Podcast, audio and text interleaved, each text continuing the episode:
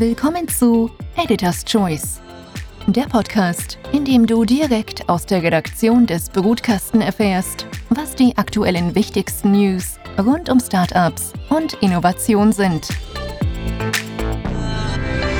Hallo liebe Community und willkommen bei unserem Brutkasten Redaktionspodcast Editor's Choice.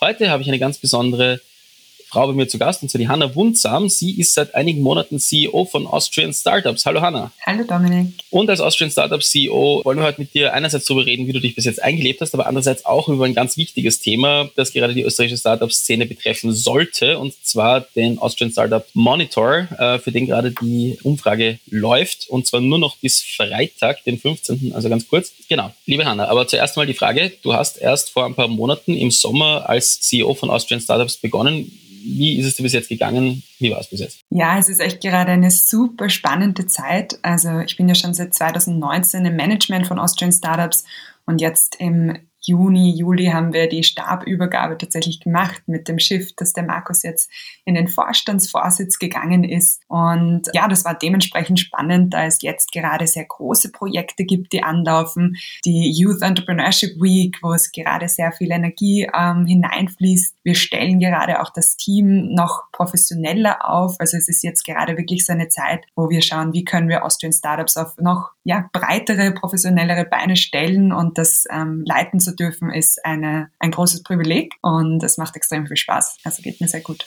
Ich kann mir vorstellen, es ist generell eine sehr spannende Zeit momentan, Investmentrekorde etc. etc., aber natürlich auch große politische Fragestellungen, die mhm. bleiben. Ihr habt erst äh, vor kurzem wieder eure Forderungen erneuert, beziehungsweise auch ein Dashboard veröffentlicht, wo der Stand der Forderungen, äh, die ihr gestellt habt, dargestellt ist. Wie, wie sieht es denn da aus aus deiner Sicht? Wie, wie, ist das, wie schreitet es voran? Ja, wir haben hier ein Policy Dashboard kreiert, um ein bisschen bisschen eine Transparenz quasi hineinzubekommen.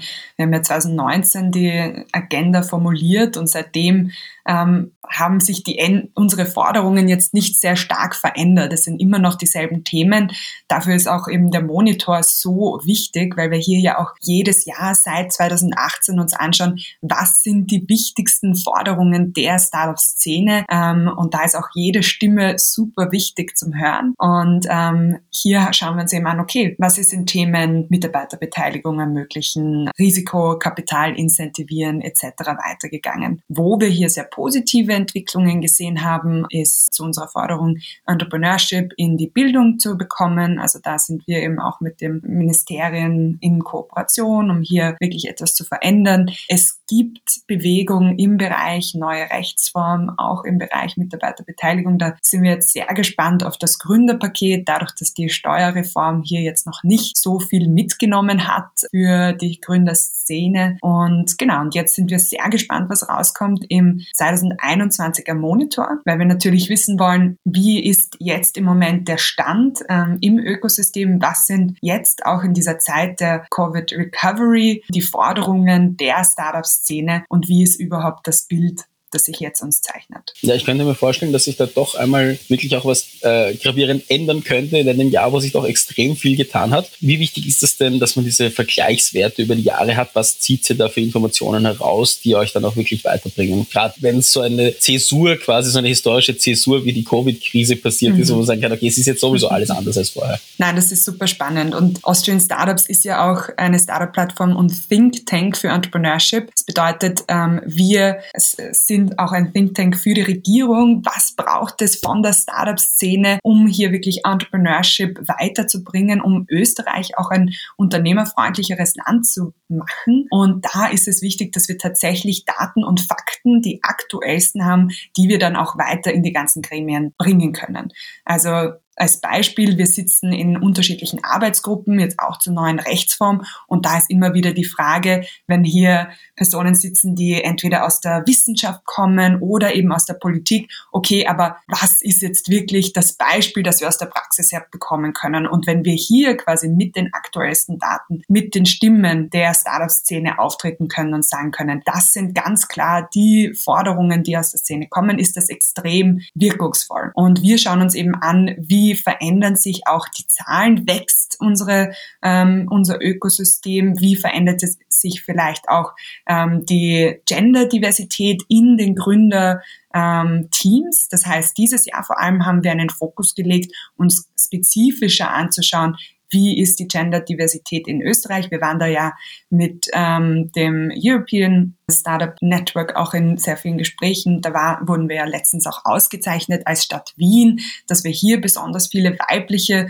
Gründerinnen haben. Und ähm, da wollten wir jetzt auch tiefer hineinschauen. Und das ist sehr spannend, wenn wir uns eben anschauen können, wie verändert sich das Jahr zu Jahr. Und dafür brauchen wir aber auch eine bestimmte Anzahl an Startup-Gründerinnen, die diese Umfrage tatsächlich auch äh, ausfüllen. Und ähm, auch zu allen, die in den letzten Jahren das schon ausgefüllt haben, füllt es wieder aus und auch wenn es, es bei euch große Veränderungen gegeben hat oder wenn es jetzt gerade eine heikle Phase ist und eh ihr ähm, sehr knapp an Ressourcen seid, es sind 15 Minuten, es bringt die ganze Startup-Szene voran und ihr könnt eure Stimme auch gehört werden lassen und das ist super wichtig, um tatsächlich auch strukturelle Änderungen im Startup-Ökosystem voranbringen zu können. Jetzt hast du quasi den Appell, den Call to Action schon vorweggenommen. Ich muss mich dem aber anschließen in dem Fall wirklich aus Brutkastensicht in eigener Sache, weil wirklich ich sagen muss, der Austrian Startup Monitor ist für mich jedes Jahr eine wirklich wichtige Quelle an Daten aus denen ich viel herausziehe und von dem ich auch das ganze Jahr lang zehre, wenn ich über die Startup-Szene, über das, den Status der Startup-Szene schreibe und irgendwelche Statistiken haben will, wo ich sagen will, okay, so ist das in der heimischen Szene, so laufen die Dinge. Also ich schließe mich dem Appell wirklich an, bitte füllt das aus, dass wir ein möglichst breites Bild haben. Davon äh, muss ich sagen, profitiere ich als äh, Podcasten-Redakteur auch wirklich sehr. Absolut. Und es ist eben auch so spannend, wenn man hier starke Partner hat wie das AIT, das WU-Gründungszentrum, die eben gemeinsam mit uns dieses, diese Studie vorantreiben und eben Partner in allen Bundesländern. Das heißt, es gibt diese eine Studie, die soll wirklich das ganze Ökosystem abdecken, damit ihr nicht alle zehn unterschiedliche Studien ausfüllen müsst und hier quasi eine gute Datenbank für die Forderungen und die, die Zahlen und Fakten auch über die österreichische Startup-Szene zu bekommen. Ja. Jetzt habe ich natürlich eine Detailfrage. Jetzt sagst du zum Beispiel, äh, ihr habt dieses Jahr den Gender-Schwerpunkt, vergangenes Jahr mhm. hattet ihr den Bundesländerschwerpunkt, äh, wenn ich mich recht entsinne, oder war das schon vor zwei Jahren? Auf jeden Fall gibt es eigentlich immer eine, eine äh, Schwerpunktsetzung. Mhm. Äh, gibt es dann auch Fragen, die im nächsten Jahr wieder rausgekickt werden? Gibt es so einen Prozess, wo ihr sagt, okay, diese Frage hat uns eigentlich mhm. mitgebracht und die schmeißen wir raus? Oder, oder werden das einfach äh, immer mehr Fragen, damit ihr mhm. immer mehr Daten hier over hier habt? Nein, also wir schauen uns natürlich jedes Jahr an, was sind die Fragen, die wir stellen wollen, was sind die Fragen, wo es ganz, ganz wichtig ist, dass wir hier fortsetzende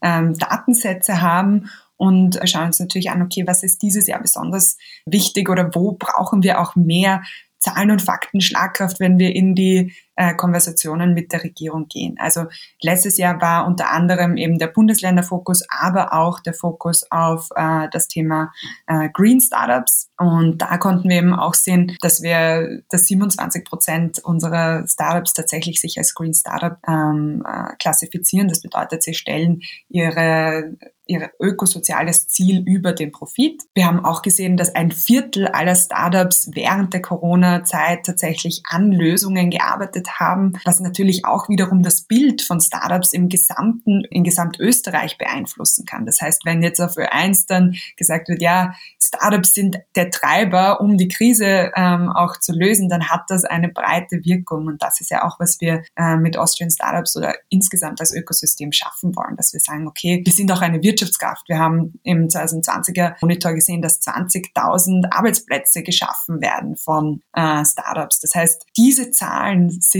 essentiell, um tatsächlich auch rauszugehen und zu sagen, hey, wir sind nicht eine kleine Nische und ein unwichtiger Teil, sondern wir sind tatsächlich ein, ein Treiber zur Veränderung. Ja. Und ich glaube, das kann man gerade äh, bei dem Hyperwachstum, was äh, viele Scale-Ups in Österreich gerade an den Tag legen, auf jeden Fall auch sagen, wieder die, die Unternehmen mit hunderten Arbeitsplätzen eigentlich äh, heranwachsen. Und man das sieht gerade dieses Jahr mit den, mit den Megarunden.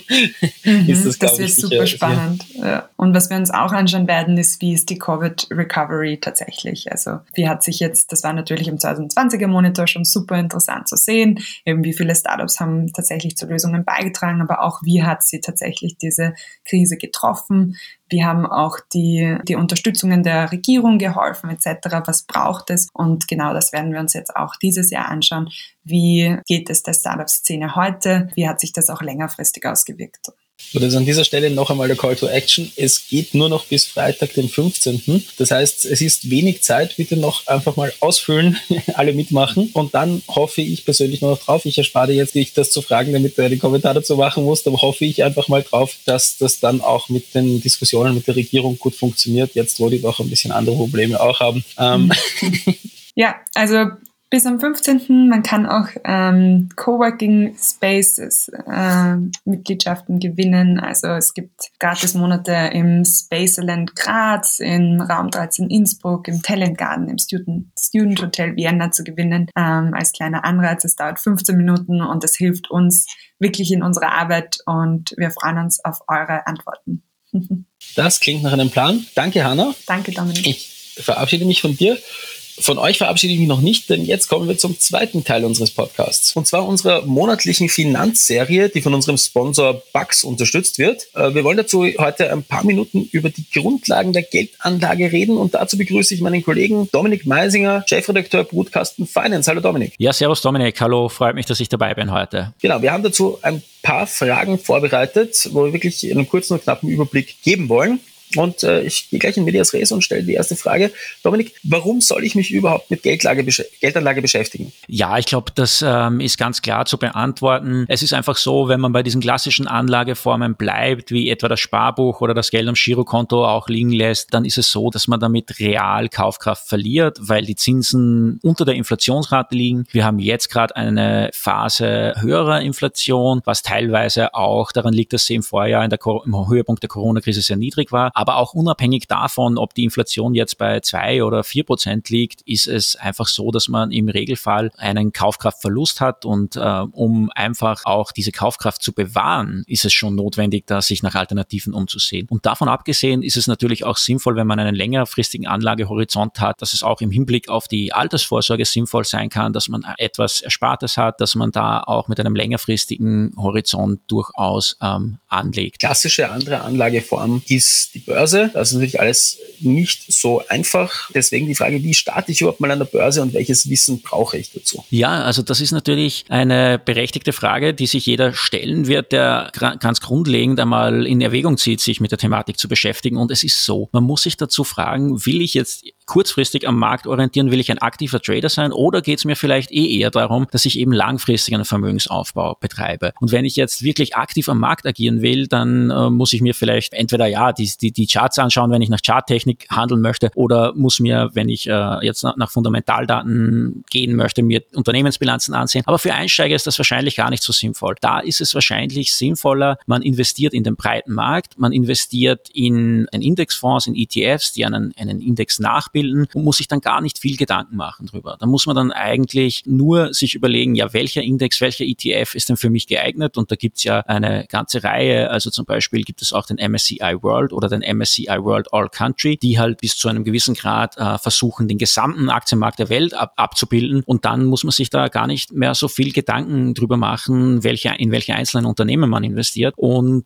ähm, man hat eine breite Diversifikation einfach ganz schnell erreicht. Und das ist meistens auch eine kostengünstige äh, Option. Also das heißt, wenn ich anfangen möchte, wenn ich an der Börse starten möchte und ich wähle diesen Weg, dann brauche ich jetzt nicht drei Jahre an die Uni oder zwei Jahre in irgendeinen Tradingkurs. Da kann man recht schnell dann eigentlich losstarten. Ja, das heißt, äh, quasi sowas äh, funktioniert natürlich immer, solange es keine große Finanzkrise gibt, aber solange die nicht auftritt, ist es wahrscheinlich eine recht sichere Sache. Du hast das jetzt insofern die nächste Frage schon ein bisschen angeschnitten. Trotzdem nochmal explizit, welche Fehler sollte ich unbedingt vermeiden, wenn ich jetzt mit mit dem anfange als relativ unbeleckte Person. Ja, also zu, zur Finanzkrise auch, äh, da möchte ich noch kurz sagen, ähm, wenn man einen langfristigen Anlagehorizont hat, jetzt zum Beispiel 10 Jahre, 15 Jahre, wie es ja auch sinnvoll ist, dann ist es normalerweise auch so, dass solche Rückschläge wie jetzt auch im Jahr 2020 bei der Corona-Krise relativ schnell wieder aufgeholt werden oder nach einigen Jahren zumindest wieder aufgeholt werden. Ähm, welche Fehler sollte man vermeiden? Ich glaube, da sind wir genau wieder bei diesem Thema. Ich glaube, gerade wenn man anfängt, sollte man nicht versuchen, schlauer als der Markt zu sein und Dogpicking zu betreiben, sondern für Anfänger, Anfängerinnen ist es eben sinnvoll, in den breiten Markt zu investieren. Man muss sich ja auch einmal vor Augen halten, dass empirische Studien immer wieder gezeigt haben, dass selbst äh, professionelle Fondsmanager meistens nicht in der Lage sind, dauerhaft mehr Rendite zu erwirtschaften als der Gesamtmarkt. Und vielleicht, was man vielleicht auch noch ergänzen sollte, ist, dass es, dass man vermeiden sollte, mit einem sehr kurzfristigen Zeithorizont am Markt zu agieren, dass man hektisch wird, dass vielleicht, wenn die Kurse mal runtergehen, dass man verkauft. Also da sollte man wirklich sich immer auf die langfristige Perspektive besinnen. Dann würde ich sagen, danke lieber Dominik. Ich glaube, das war eine sehr knappe und äh, präzise erste Einführung. Vielleicht an der Stelle noch ein Disclaimer, den wir natürlich bringen müssen, ähm, den du